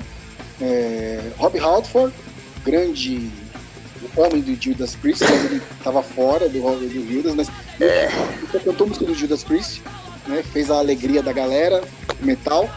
É, Aaron Carter, que é boy band também, que é aquele, enfim, é, o Cometa Harley, né? Apareceu naquela época, fez sucesso lá com e desapareceu também. Tem um irmão meio drogadão também, não sei. Aí Gilberto Gil, Carlos Brau, Barão Vermelho. Eu não jogo garrafa em ninguém, eu só jogo amor. Não jogo nada não, só é, amor. Barão Vermelho, Nação Zumbi, Daniela Mercury, Cássia Heller e Moraes Moreira. Então, rapidamente, cara. Aí eu separei o seguinte aqui, tipo, separei aqui na, assim, pra gente delimitar os melhores shows, na sua opinião, que, ou os que você lembra e o que eu me lembro também. Uns momentos constrangedores, que eu acho que a gente vai meio que se completar aí. Os destaques, que tipo, É, assim, shows que eu não vi, mas que eu me lembro, é, que foram muito elogiados, e é isso. Vamos começar. ó, destaques, Vai. vamos lá. Até pra a gente não tem muito tempo, É, né? é. A gente, a gente precisa abordar mais alguns temas aqui. É, bom, destaques que eu que eu me lembro, assim, o show do Queens of the Stone Age, eu acho que eu já, na época já era uma banda que eu tava descobrindo, eu achei, apesar daquele incidente, eu achei um bom show, apesar também de ter é, feito parte dos meus momentos lamentáveis, das minhas cenas lamentáveis, que durante a apresentação, não, não foi nem a questão do Nick Oliveira lá de ter tocado pelado, mas foi que eles tocaram na noite, eles tiveram a infelicidade de serem colocados na noite do Iron Maiden. E como já falei numa edição anterior, fã de Iron Maiden é o público mais insuportável que há em um Sim. festival. E aí os caras ficavam pedindo Maiden, Maiden, um puta, uma puta de uma banda no palco, e os caras totalmente cegos, querendo ver Iron Maiden, Iron Maiden, em vez de curtir o festival, né, cara? Sim. E aí ele pegou, ele, ele começa, o Josh Homme, ele começa a olhar pra plateia, assim, com aquela cara de, de desdém, sabe? Ah, ele, cara ele- de, ele de tem, é, ele, tem uma, ele tem uma relação de amor e ódio com. Até pra quem é fã fervoroso da banda, né? É incrível como ele caga, É. assim, pra. É, é, é, ele é um cara totalmente blasé. É, E aí ele começa a fazer. Aí, aí ele começa a fazer chifrinho pro. pro porque eles começam a fazer chifrinho pedindo Iron Maiden. Ele começa a fazer tipo aquele chifrinho, começa com uma cara de deboche, cara. de Tipo, nossa, como vocês são foda e tal. Né, debochando. Shows que eu achei muito bom, além desse do, do Queens of the Stone Age, foi o do o Oasis e o do Silverchair. Eu achei dois puta shows. O do R.E.M. também foi um showzaço. Ah, o do Guns N' Roses foi a grande expectativa, pelo menos pra mim, Sim. porque era uma coisa meio que fora da realidade. Pô, o Guns N' Roses voltou e ninguém sabia qual seria a formação, ninguém sabia a, a formação dos caras. Aí você vê lá o Buckethead, o cara lá com uma copo de frango na cabeça, Capa de mascarado, capa de chuva, aquilo foi uma coisa meio esquisita, parecia Foi. até um. Eu lembro que o show começou tarde, já passava da meia-noite, era uma coisa. Parecia um sonho, né? Parece que eu peguei no sono, tava vendo Uma ali. viagem de Não ácido. tava entendendo. É, não tava entendendo nada, cara. E foi isso daí da minha parte. Cara, eu assim, eu, eu, me, eu me lembro que assim, só você citou o, o Queen of Stone Age é, e a, a relação com, com Iron Maiden, nesse dia tocou também uma banda que você citou outro dia também. Shake, ó, foi Shake Tosado, Abril, Pavilhão 9, Queen, Sim, Sepultura, Rob Halford e Iron Maiden. É. Qual é- como, como era esse Shake Tosado, cara, que eu não me lembro direito? Como é que era a, a sonoridade desses caras? o, o Shake Tosado, ele era um hardcore. Ele pegava um pouco do maracatu ali do, da Nação Zumbi, mas eles tinham uma pegada mais hardcore, assim. Eles, tinham um som mais, mais agressivo, mais gritado. Ah, então deu pra dar uma aquecida na galera. Pavilhão 9 é aquela mistura de hard rock com rap, né? Que a gente já tá ligado. Né, meio- Sim, era um som legal até É, também do Pavilhão 9. legalzinho, legalzinho. É, então, da minha parte, cara. É, bom, ah, os melhores shows, pra mim. É, Foo Fighters, Silverchair, que tava bombando com Neon Ballroom, Oasis, que tava bombando também com Standing Giants Shoulders, né? Aliás, tem uma passagem do Oasis, rapidão aqui, cara, espetacular. Se bem que a edição de domingo é um pouco mais extensa. É, mano, eu, me lembro que a- o Oasis já chegou chegando no Rio de Janeiro, né? Primeiro que teve um- uma história de que o, o Liam Gallagher assediou uma aeromoça na, na vinda para o Brasil. E aí, quando chega no Brasil, né, a imprensa, né, a imprensa musical especializada e inter- e internacional também lá no, no- no Galeão tal, aí chegam no Noel Gallagher e falam assim, Noel, olha só para quem, para quem que vão fazer essa pergunta. Aí fala assim, Noel, o que seria para você um mundo melhor? Né? E aí o Noel pega e fala assim, um mundo melhor para mim é mundo sem Guns N' Roses.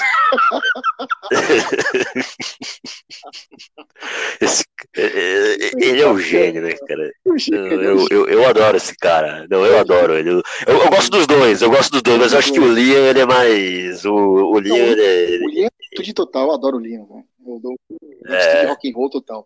E aí, só completando, né? R.E.M., que foi um show foda também, teve aquela hora que o, que o, o, o- Michael Stipe lá tomou caipirinha, ofereceu caipirinha pra galera, falou caipirinha. Isso, o barman fez a caipirinha no palco pra ele. Isso. Dos, aí, 250 mil pessoas nesse show, cara. É, foi o maior público da história do R.E.M. E, Não, e foi um showzaço, cara. foi um showzaço, foi um showzaço. E, e a Cassia Eller, que, pô, mandou bem pra caramba também, é, o show dela, né? Eu não vi o show dela. Meteu Nirvana, mandou... A Eller, ela tava bombando com... com ela, ela, ela meio que eletrificou, digamos assim, o, o set dela do Acústico MTV, que fez sucesso Sim. e tudo. Então foi um show Não, ela, ela, Ela ela tinha uma pegada. É, ela tinha uma pegada rock and roll. Ela, ela Não, ela, ela sempre foi rock and roll. É, ela. Não, mas ela fazia assim muito. Eu acho que ela era muito mais ativa, assim, do que a Pete, por exemplo. Ela era Não, muito mais a Pitty espon... é Ela soava muito mais espontâneo do que. é, Não, eu digo assim, porque é uma pessoa que é tão insensada, né? não. Eu acho que a Sayela, ela, ela tinha muito mais postura, assim, uma- era uma coisa muito mais. É, era, é, era uma coisa muito mais autêntica do que, do que a da Pete, cara. É, tipo, destaques, Iron Maiden, né, que esse, esse show do Iron Maiden é, acabou virando DVD e CD depois, na oficial da banda, porque foi um público foda também. É, e aí, assim, o show do Neil Young, que foi da hora, que foi o show antes do R.E.M., ou depois. É, sei. eu assisti ele. É, eu assisti na íntegra o show do Neil Young. Sim, e aí, assim, teve, teve assim, como destaque, tipo, teve o dia do pop, né? Que, cara, agora você vê, aí eu, eu tava vasculhando o line-up aqui, no dia do pop, que ia tocar, por exemplo, Britney Spears, NSYNC, Aaron Carter, aquela, onde, aquela fase que a MTV estava, né? Five, Sandy Júnior, porra, mano, botaram Moraes Moreira, cara, pra fazer o primeiro show, cara. Pô, né, Pô, não, não, nada a ver, né, cara? Porra. Com as calças, cara. Porra, é sacanagem, né? Botar o Moraes Moreira no. O Ma- O Moraes Moreira era pra você formar uma coisa assim: Moraes Moreira, Milton Nascimento, o Carlinhos Brown, entendeu? Pois é. É, cara. E aí, momentos constrangedores. Pra mim, bom, não precisa falar, né? é, um, é um clássico dos clássicos, né? É, Carlinhos Brown. Eu sou da paz! Eu só jogo amor, não jogo nada em ninguém, não. não só jogo amor. E assim, e, e, e, aí ele começou a brigar com a plateia. Vocês querem rock? Vocês querem rock? Aí chamou o guitarrista, bota um rock aí! Bota... Aí começou a cantar o hino do, do Brasil, assim, lá, lá, lá, lá. lá.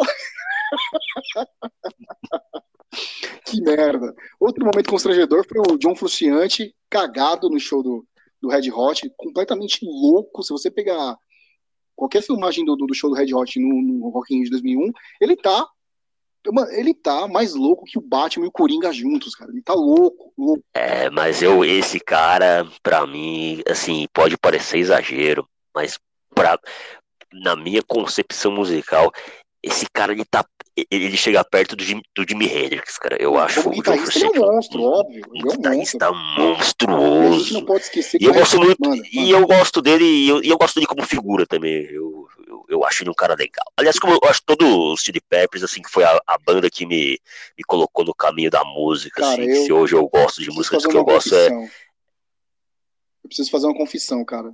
Você não gosta de Red Hot? Detesto Red Hot. Detesto. E assim, porra, detesto, cara. Desculpa, mas eu odeio Red Hot. E tipo, o pior é assim que. A vida tem dessas. Tem dessas, mano. Pior que nessa época eles estavam no topo da parada. Eles estavam assim. É, com o Californication. Californication, entendeu? Só que, pô, no show, pra você ter uma ideia, no show, mano, o, o Frustrante cagou em todas as músicas. Aí tem o Anthony Kids também, que é, sei lá, ele tá ali, tipo, porra, tô aqui cantando pra esse bando de índio aqui, que bosta, normal, puta desânimo da porra, então, sei lá, não gosto muito da atitude dos caras. eu não gosto, velho. Aí é gosto. é que tá, eu, eu, meio que eu me identifico, eles são. Pô, cara, eu não, não, vou, não vou usar um termo tão chulo aqui quanto. Eles são zoeiros, meu. Mas eles, eles, eles têm aquilo que a gente falava sobre o, Liam Gallagher, entendeu? Eles, eles é, têm atitude, é, aquela coisa. É, é, completamente o oposto, por exemplo, do Flea, cara, que tem um, sei lá, um cabo de 440 socado no rabo, entendeu? E o, até o Chad Shannon também, que, pô, é um puta de um batera também. Aí contrasta com esses outros dois bostas que, tipo. Chad Smith. É, Chad Smith, Chad Shannon, sei lá onde eu tirei, Chad Smith, exatamente. É, bom, só para acabar, tem o peladão do Queen of Stone Age, né, que é o Olivieri, que quando ele foi, quando ele foi chamado na chincha pela polícia, que a polícia entrou no palco para falar, meu jovem, você está nu. e o cara me, me sai com essa, velho. Não, porque quando eu, quando eu, sempre quando eu vi imagens do Brasil, as pessoas apareciam nuas. eu... Eu acho é, é, o que restava mandar, né? Não tinha, não, não tinha outra pro cara emendar. Manda uma é, ideia aí, aproveita que você é daqui. Exato, e por lado mete também, o louco. Ele, tinha razão, né? é, foi inteligente, foi é, inteligente. Razão, né? É, outro momento constrangedor, a Britney sendo vaiada quando a plateia se deu conta de que ela estava fazendo playback. Não é o Milli Vanilli, mas é a Britney Spears. Porra, mas, mas, pô, mas pensa bem, cara, é um bando de fã retardado também. Vocês querem o quê? Pô, a mina fica correndo pra lá e pra cá, fazendo altas piruetas. Pois é, cara. Porra, e é. tá ainda, mano. Tinha que ser playback mesmo, cara. E o pior de todos, assim, pra encerrar, o pior, assim, o pior de todos, de todos, assim, o momento mais constrangedor de todos para mim, é a porra do surto cantando triste, mas eu não me queixo fazendo um, um, Cara, tem esse vídeo no YouTube, fazendo uma paródia do Californication. Cara, como é que Meu pode? É Aí foi, o, foi, o, foi o apagão, o apagar das luzes. Puta o, que pariu. Como foi que deixaram do... cara? Como foi meu que deixaram? Deus. E a letra, se você Triste, pegar... mas eu não me queixo, meu Deus. eu, ainda, bem, ainda bem que eu não tive desprazer de ver isso, cara. Eu, eu sequer sabia do ocorrido, cara. Fiquei sabendo eu, agora. Eu fui fazer a lição de casa, né, velho? Eu falei, bom, vamos lá. Me Imagina o Anthony Kids vendo isso. Nossa, se é que ele viu. Mano. Não, e se você pegar a letra, cara, eles fizeram, acho que fizeram um negócio lá. Não, vamos fazer uma zoeira, meu. Vamos pegar um. Aí parece que escreveram uma, um monte de merda em cima da hora antes de entrar no palco. Aí a letra fala: ah, por quê? Porque entraram na minha casa e roubaram o meu PlayStation. Mano, que. Meu Deus. Cara, é constrangedor, velho. Constrange... Que coisa constrangedora, cara. Mais brasileiro impossível isso, né? É, e... eu citei apagão aí. Não tem apagão, cara. Você é louco. É espasmo cerebral. E aí não, e aí você lembra que depois, 2001 foi o ano do apagão, né, do cara? apagão, cara. Foi o ano do apagão. E na verdade, assim. 2000... O apagão Né, como... O, o, apagão, na verdade, ele não foi o engraçado que o apagão, ele não foi, ele não foi numa noite, ele foi numa tarde, né? Você lembra desse dia aí do que, sim, que houve o apagão sim. mesmo? Sim, na verdade, assim, é, no meio do ano, ali no meio do ano, já tinham acontecido alguns apagões em 99. Isso. Né? E, e aí o governo federal estava meio que com, com, a bunda na parede.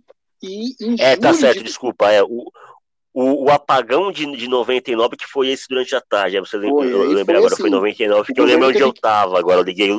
Sim, foi, eu, nessa época eu tava na escola, eu lembro que, cara, é, é. eu tive que voltar, eu, eu, estudava em Santo André na época, à noite, e aí eu tive que voltar de Santo para casa a pé, porque o trolebus não funcionava, apagou, zoou tudo. E o governo estava coado, o governo FHC estava coado. E aí, em 2001, eles lançam a campanha nacional de racionamento que durou aí até 2002, o ano todo de 2002, e foi um baque, assim, isso, isso meio que... É, e havia um risco iminente de corte de energia total, né, cara? Exato, então assim, o Brasil viveu realmente uma crise seríssima de... Energética. De, de energia, assim, do abastecimento de energia, isso arranhou demais a imagem do, do Fernando Henrique, arranhou demais. Foram ativadas até as termoelétricas, né, cara, na, naquela época lá, porque não o, o, Brasil estava passando por um período de estiagem, né? Não chovia nos, nos, nos reservatórios, né? Nas, das usinas hidrelétricas. Sim, só para ser mais preciso, o apagão de 99 foi no dia 11 de março, que mais de 50 milhões de pessoas ficaram sem luz, e em 2002 teve um outro também, em janeiro. Dia 21 de janeiro, teve mais de 10 estados ficaram sem, sem, é, é, é, sem abastecimento de energia. Mas pelo menos, cara, se a gente for, por exemplo, contrastar com o atual momento que a gente está vivendo hoje, pelo menos o Fernando Henrique, para o bem ou para o mal, não esperou pagar para ver, certo? Sim. Fez o que, Exatamente. O que se esperava de um chefe de Estado que pensou bem e falou: bom, vai dar merda aqui. Assim, tá, tá, tá, tendo uma crise hídrica, não tá chovendo nessa merda, e o povo tá assim, usando. Vamos racionar, vamos, vamos, um, vamos meter um, um, horário de verão aí de é, quase um ano. Um plano de, de emergência aqui para e acabou que gerou frutos isso e o Brasil conseguiu é. sair da crise. É, então... Imagina uma situação dessa hoje. Como seria tratada pelo governo? Esquece que a gente está. Escreve, esquece a pandemia. A, a pandemia não está existindo. A gente está vivendo normalmente e aí o Brasil. E de repente meu. o Brasil percebe que está à beira de um colapso energético. Usa vela, pô! Usa vela, faz jantar! vela, pô! Romântico, porra! A gente ouviu uma dessa. Sim. Tomar banho de canequinha. É, Tomar banho de canequinha, pô. É, porra. Eu tomo banho de canequinha porque o meu histórico de atleta permite que eu não sinto frio, entendeu? Porra, velho. É. A gente ouviu algumas coisas meio bizarras, assim, totalmente bizarras, né? E é isso, cara. Eu, lembro que se falava muito em, em lâmpadas frias, né, meu? Por, que eram as, as, lâmpadas fluorescentes, e enfim, e, e onde você ouviu o rádio se falava em dicas para economizar energia. Sim, isso virou E os jogos do jogos do Campeonato Brasileiro sendo realizados durante a semana à tarde. Eu lembro de um jogo da Copa do Brasil, cara, São Paulo e Grêmio, para variar, o São Paulo foi eliminado. É no Morumbi. Ah, é, né? a gente foi a, a gente foi à tarde nesse jogo, foi um jogo e tipo tinha dois tinham dois é, camaradas né, que foram comigo nesse jogo que eles faziam é, escola técnica à tarde na GV ali no Ipiranga, e os caras cabularam aula, meu. E a gente foi pro Morumbi, eu já tinha, eu já tinha encerrado os estudos nessa época aí.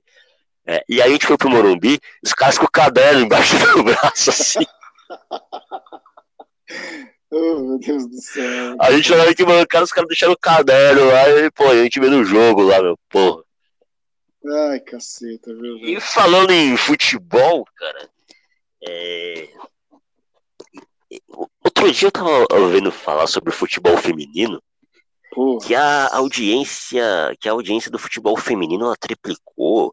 Eu já vi um, é, uma, uma matéria que saiu no UOL há, há dois anos, dizendo que Brasil e França foi a maior audiência dos mundiais femininos, né? E que.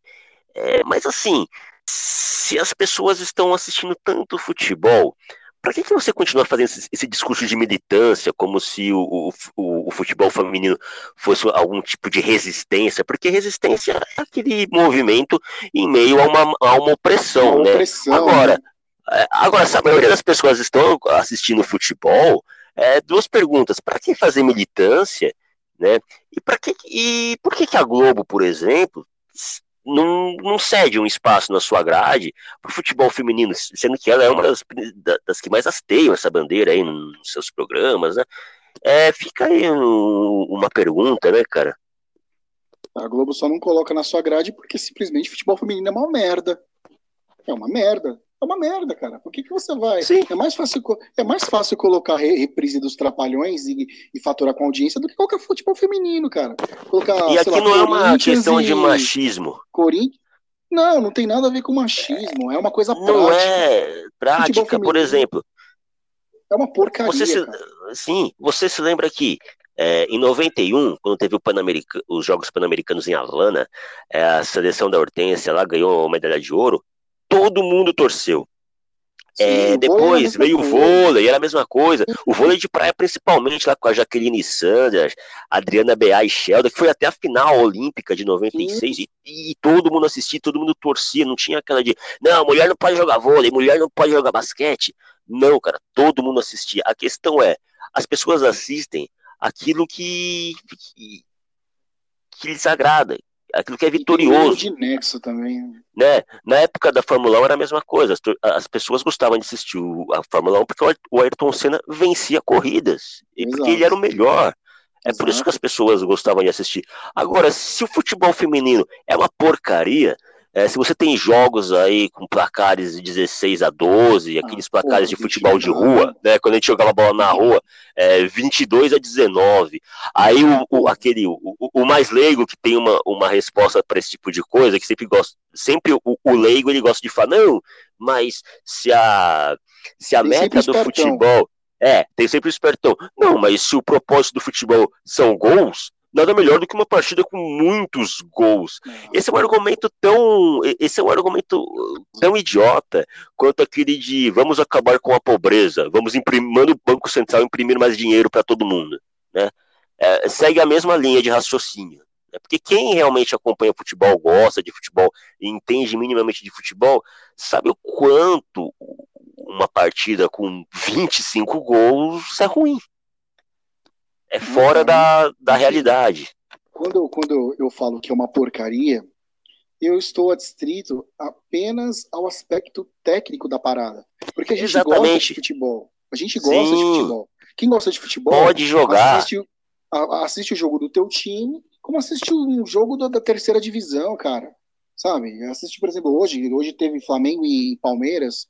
Flamengo campeão da, da, da, Supercopa. Aliás, o tricolor mais querido do mundo meteu cinco ontem, cara, no São Caetano. E Reinaldo foi o melhor. Já voltou? A Juliano Garcia. Já voltou o Campeonato Paulista, cara? Eu tô, é sério, eu não sabia. Eu fui até me surpreendi agora, eu, eu não sabia. Uma atuação de gala do King. É, eu estou totalmente então, assim, alheio a essa realidade. A gente gosta de futebol, cara. A gente gosta. Só que não tem o mínimo de condições. Você vê, por exemplo, jogadoras tropeçam na bola. Você vê, por exemplo, assim, o, o, a baliza, o gol, ele é desproporcionalmente maior do que a goleira, entendeu?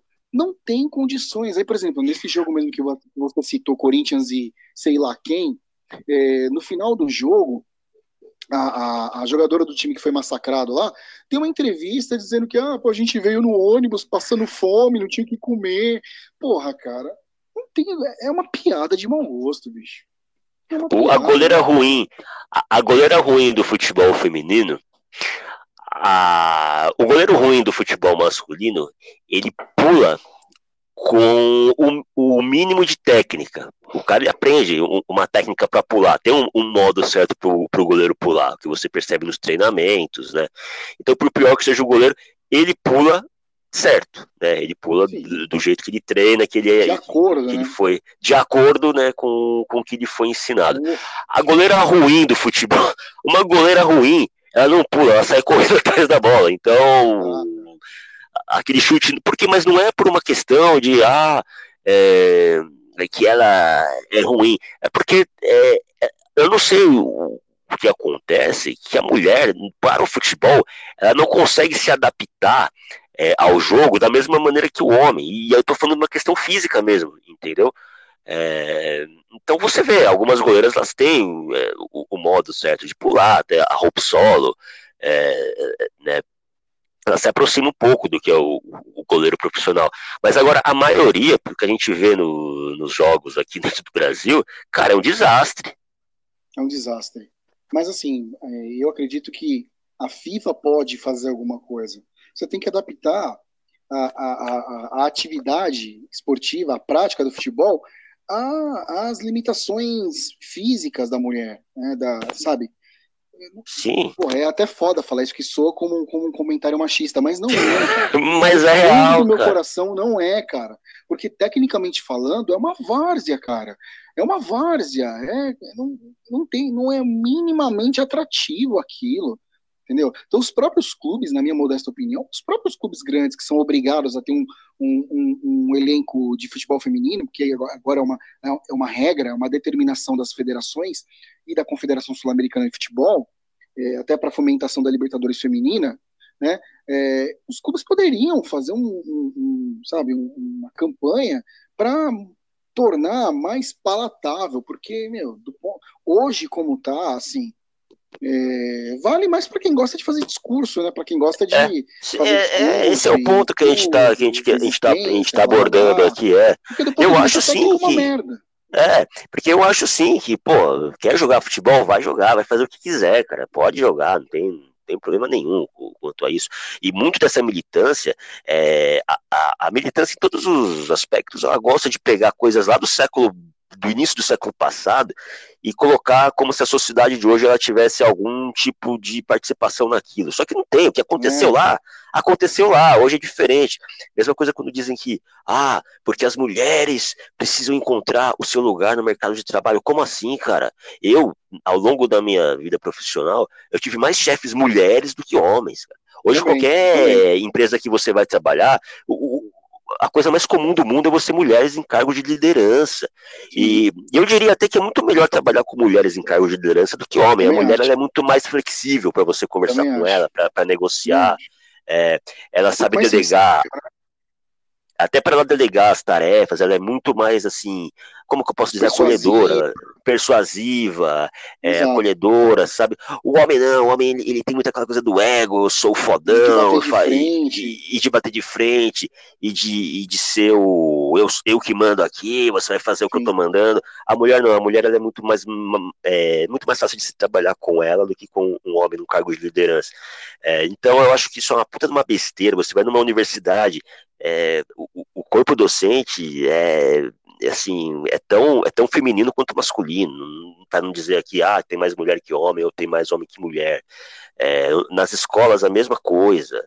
E é isso, cara, não tem, não é uma questão de não, mulher não pode fazer isso, mulher não pode, pode fazer aquilo. É simplesmente uma questão técnica. A gente, eu, por mim, Sim, tenho futebol claro. feminino. Se for legal, eu vou assistir numa boa. Mas, cara, né, sem encheção de saco, né, velho? É. Cara, da, da, minha parte eu não tenho mais nada. Você foi perfeito no seu, na sua finalização, no seu toque final aí. Da minha parte não tenho mais o que acrescentar, cara. Irretocável. Bom, até porque é, a gente isso... já deu uma, uma estourada também já aí, né? Já...